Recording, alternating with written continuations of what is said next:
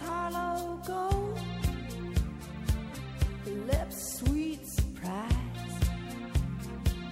Her hands never cold.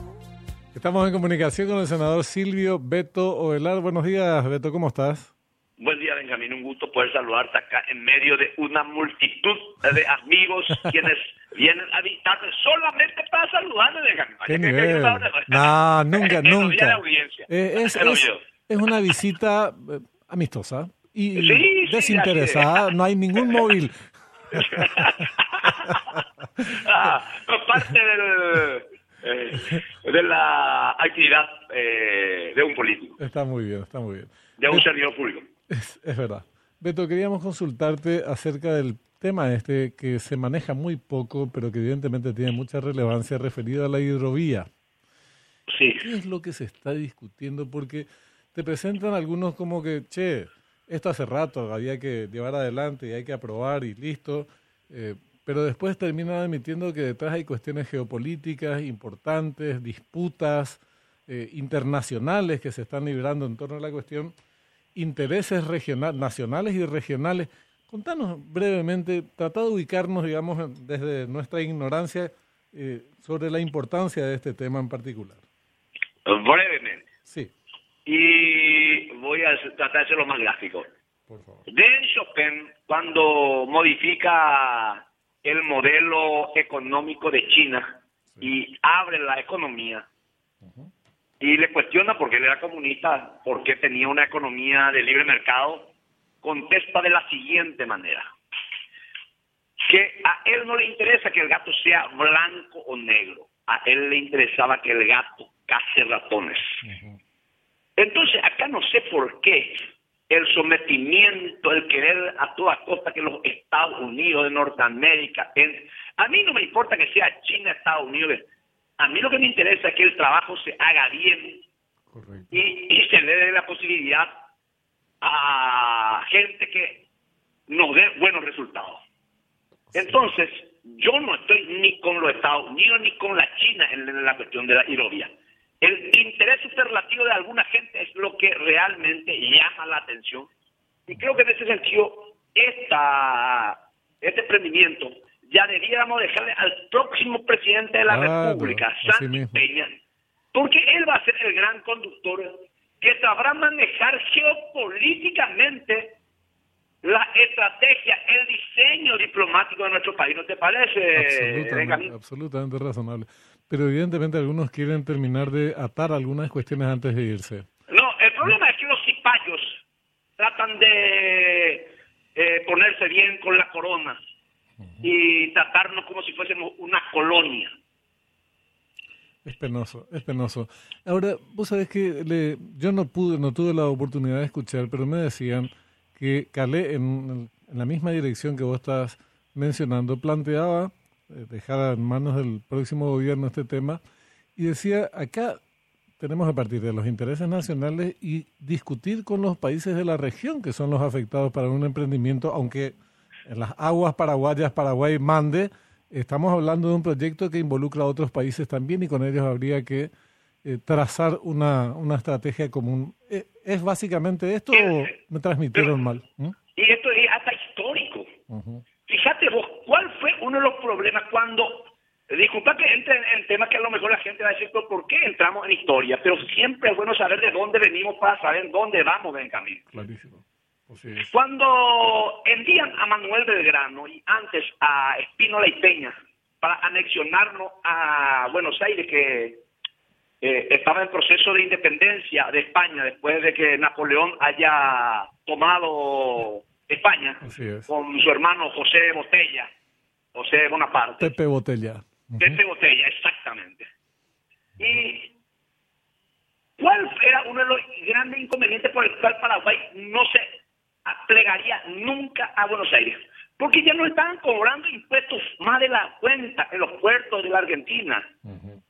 O sea, el río Paraguay siempre fue geoestratégicamente importante para el Paraguay. Sí mismo.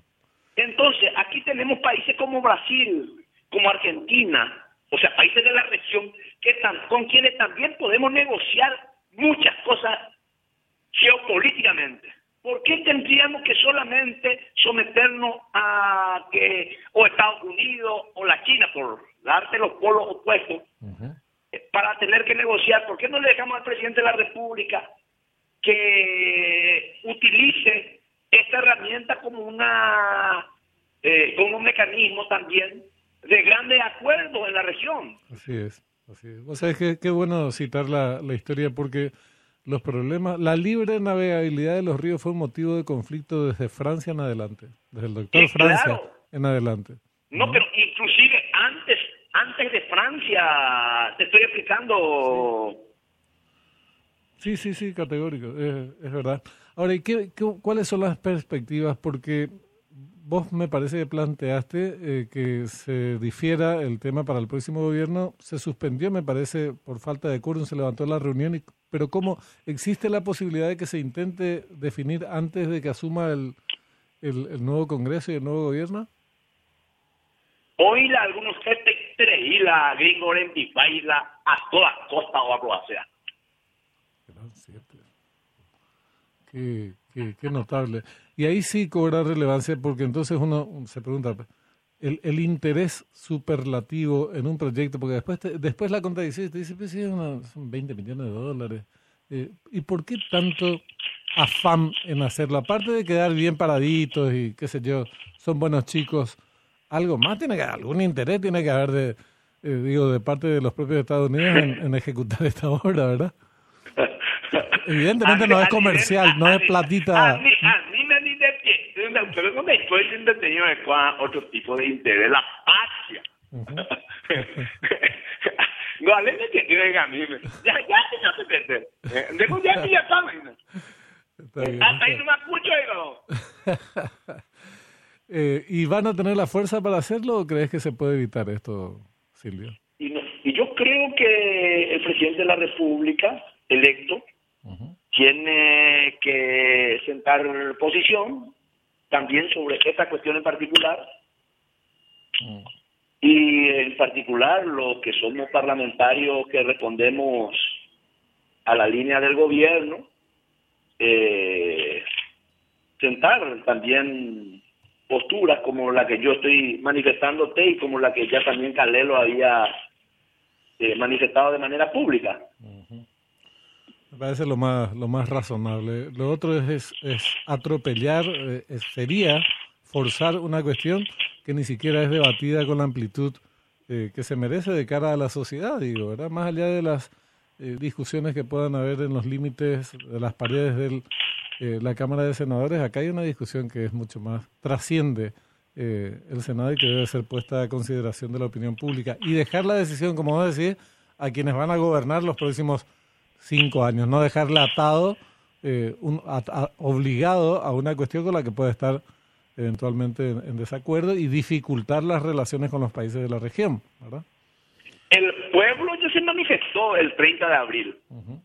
¿Por qué nosotros tenemos un gobernante electo legítimamente? No le vamos a dar a él la posibilidad de analizar una cuestión geoestratégica eh, desde la perspectiva del nuevo gobierno. Sí, sí, no, no habrían argumentos, por lo menos no de carácter eh, racional.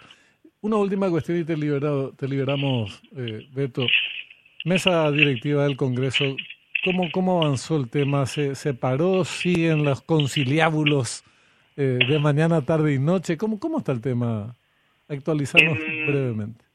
En la definición del Senado, nunca uno puede decir buenos días, Coenboué.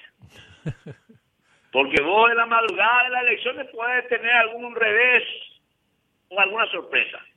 Yo tengo una gran ventaja nomás en este escenario. Eh, tener a un articular, articulador confiable y predecible con quienes todos quieren conversar, que es Pedro Aliar. Porque hoy el capital social más importante, lo decía Francis Fukuyama, es la confianza.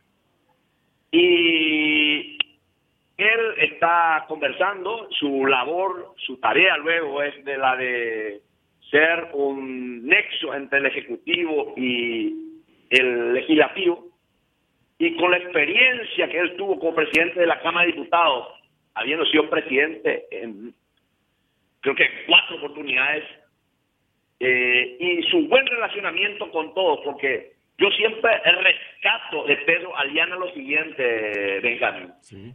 Nosotros los de Añetete hacíamos acuerdos, cuando yo formaba parte de Añetete, con Aliana. Aliana cumplía a pie la letra, y ¿sabéis quiénes éramos los payutos?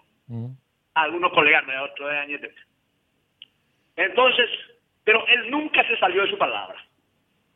Y eso vale. Y todos lo conocen a él como un hombre serio.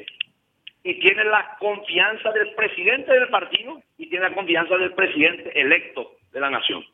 Y creo que esas son ventajas que no podemos desconocer en este lapso de tiempo. Sí, es muy importante. Y también es vital a los fines de que el Partido Colorado, que hizo una gran elección, eh, pueda ejercer la mayoría propia eh, y articular otros acuerdos con otros sectores políticos en la Cámara de Senadores. Así es que vamos a ver cómo evoluciona y lo que vos decís, las características de Pedro Aliana son eh, útiles, muy útiles a dicho fin. Un abrazo para vos, Benjamín, porque igualmente. Aquí a punto de matar a mí y a vos. Un abrazo grande. Gracias, Beto. Silvio Beto Velar, senador por el Partido Colorado. Nosotros también tenemos que despedirnos. Que tengan un muy lindo fin de semana. Nos reencontramos el lunes. Chao, chao.